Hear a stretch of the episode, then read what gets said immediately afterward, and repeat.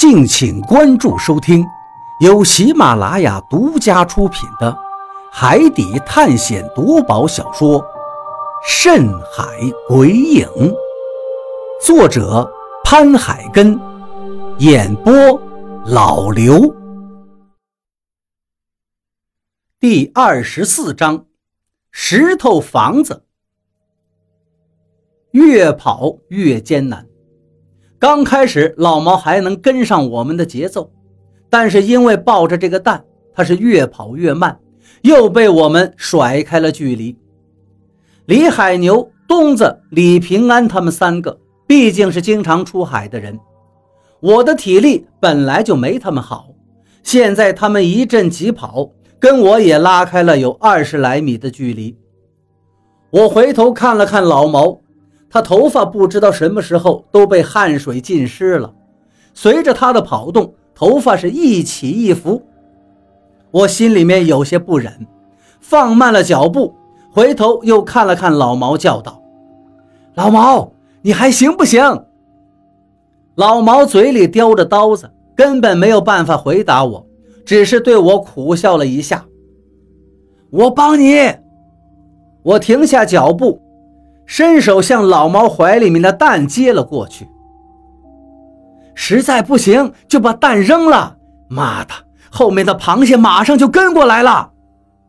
我接过了蛋，对老毛叫道：“老毛摇了摇头，这蛋可是宝贝，平安就是因为这个蛋走出了肾气幻境，不能丢。抱着蛋的确不好走。”老毛和李平安的身材都是修长类型的，可能是因为长期出海，吃不好睡不好，所以身体偏瘦。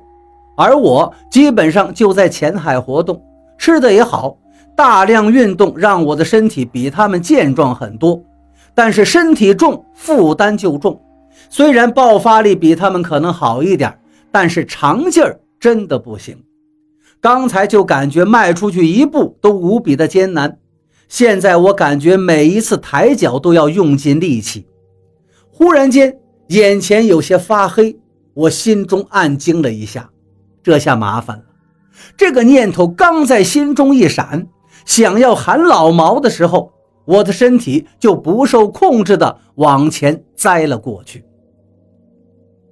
小鱼。我感觉天旋地转，只隐约的听见老毛焦急的声音。我想回应，可是怎么也开不了口，感觉全身都被麻痹了。接着就什么也不知道了。不知道过了多久，我忽然间听见“嗡”的一声，接着就睁开了眼睛。老毛的脸就在我眼前挡着。我可以看见他的嘴不住地扇动着，但是我的耳朵里却只有嗡嗡的声响。我还活着吗？红色的螃蟹没有把我和老毛吞掉吧？我这是怎么了？为什么会忽然间眼前一黑就晕倒了呢？我张了张嘴，刚想问一声，就感觉一股力量从肩膀上的衣服传来。我的身体开始在沙地上快速的滑动，屁股和沙地摩擦着，越来越热。我这时候根本就没有办法顾及这个了，因为我看见红色的人面螃蟹近在咫尺，甚至有几只腾空而起向我袭来。不过拉住我的这一股力量也是巨大的。我感觉自己好像是被一头牛拽着在沙地上滑行，后面的人面螃蟹虽然向我袭来，但是都落在了我身体划过的痕迹上面。忽然间，前面的螃蟹停了下来，后面的螃蟹全都压在了停住脚步的螃蟹身上。紧接着，下一波涌来，前面的螃蟹拼命地向后涌。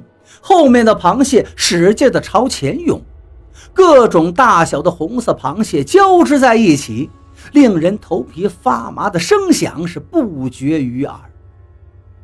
我的身体终于停住了，我回头一看，原来是到了石头房子这儿了。感情这些螃蟹真的不敢靠近这石头房子。之前我们的判断果然没错。这时，一个肉体重重砸在地上的声音响了起来，接着就是老毛他们关切的叫声：“海牛哥，你怎么样？”我平躺在沙地上，眼睛向上看了看，李海牛摆了摆手，喘息了几口气，这才把身体也放倒在沙滩上。这儿好像是安全了，李海牛说道：“看看小鱼，他现在好点没？”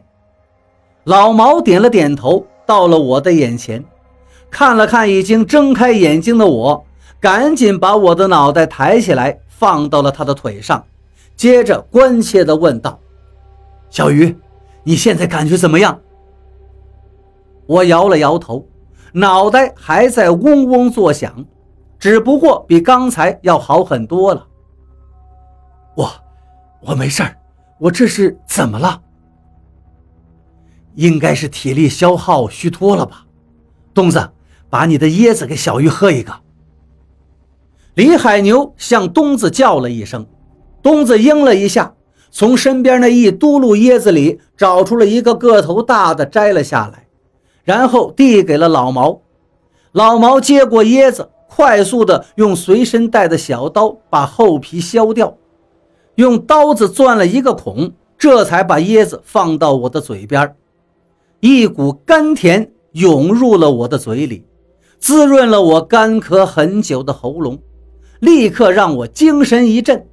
那种眼前发黑的感觉立刻就消退了。怎么样，好点没有？老毛的声音再次响起。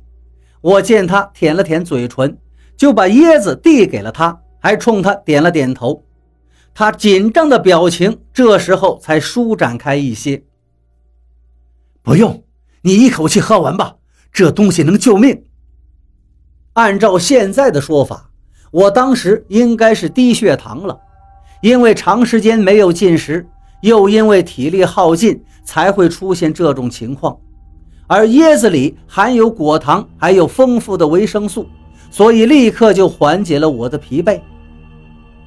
李海牛站了起来，从那一嘟噜椰子里面拧下一个，用刀子开了口，递给了李平安。李平安和我的情况差不多，比我稍好一点。蛋就在他的身边，最终他还是又接过了蛋。真的不知道你要这个蛋有什么用？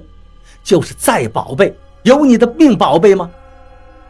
李海牛骂了一句李平安，接着转身又拧下了一个椰子，向我们这边扔了过来。东子也分到了一个椰子，他早就迫不及待了，贪婪地把椰子举到半空中，张大了嘴巴。任凭椰子汁流进嘴里。你们休息一下，我先去这石头房子看看，看看里面是什么情况。李海牛一边喝着椰子，一边对我们说道：“现在危机已经解除，这地方安全的多了。虽然不知道是什么原因，但是远处的螃蟹密密麻麻的挤在一起。”却丝毫没有敢接近这石头房子方圆几十米内，好像这石头房子里有什么他们忌讳的东西。我勉强坐了起来，对李海牛的背影说了一句：“小心。”李海牛回头看了看我，点了点头。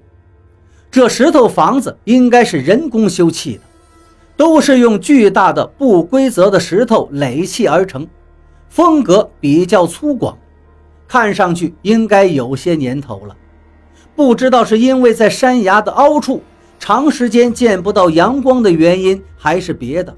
外墙上长满了青苔，我不由得有些感叹：这石头房子有两层楼高，如果是在岸上开采石头盖的话，也是一个巨大的工程，何况是在这鸟不拉屎的荒岛上面。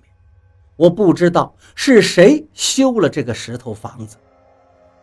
李海牛向石头房子走了过去，李平安忽然间翻身起来，向着不远处的螃蟹群走了过去。老毛吃了一惊，放下椰子问道：“平安，你干什么去？”李平安回头笑笑说道：“我叔说的对，这个蛋就是再宝贝也没有我们的命重要。我去捡点柴火回来，把蛋给烧了。”一听李平安这解释，我才明白他为什么向螃蟹群走过去，因为在我们来的沙滩上可以看见一些腐朽的木材，应该是被风或者海浪弄过来的木船的残骸吧。我把喝完的椰子壳放到了一边，向石头房子又看了看。虽然已经嘱咐了让李海牛小心，但是我还是有些不放心，总感觉又要有什么事情发生了。李平安很快就来回了几趟，找了三块不大不小的石头，把蛋支了起来，又拔了一团干草，接着从怀里面掏出两块火石。左右手交错打了起来，不一会儿，干草上就冒起了白烟。他把干草捧起来吹了几口，赶紧又放到地上，把弄好的小木条放到上面。海风吹着，火很快就燃烧了起来。李平安把火堆转移到了蛋的下面，火苗开始舔舐蛋的底部，洁白的蛋上。立刻出现了烟熏火燎的痕迹。不知道要烧到什么时候，这个蛋才会熟。你们看着火，我再去找些柴火过来。李平安一边说着，一边拿着没有喝完的椰子走了。但是他没有走出去几步，地面却猛然间一个震动，好像是地震一样。在肾气变换的幻境里。我们就遇到了这种情况，但那次是那个巨大的肾挪动自己的身体引起的。现在这里早就远离那个大肾了，为什么还会出现震动呢？就在这时，一声沉闷的牛吼声传了过来。不单单是地面在震动，我看见远处的海水，甚至是海水上面的浓雾。都在震动，巨大的危机感袭了过来，我立刻坐直了身体。这是什么情况啊？东子放下啃了一半的椰子，目光灼灼地看着我们三个。我们三个哪知道这是什么情况啊？好在这牛吼声和震动来的也快，去的也快，只是一转眼的功夫。就已经消失的无影无踪了。李平安用力拍了拍自己的胸口，可别再出什么幺蛾子了。你们看那些人面螃蟹！就在李平安话音刚落，东子指着不远处密密麻麻的蟹巢，说道。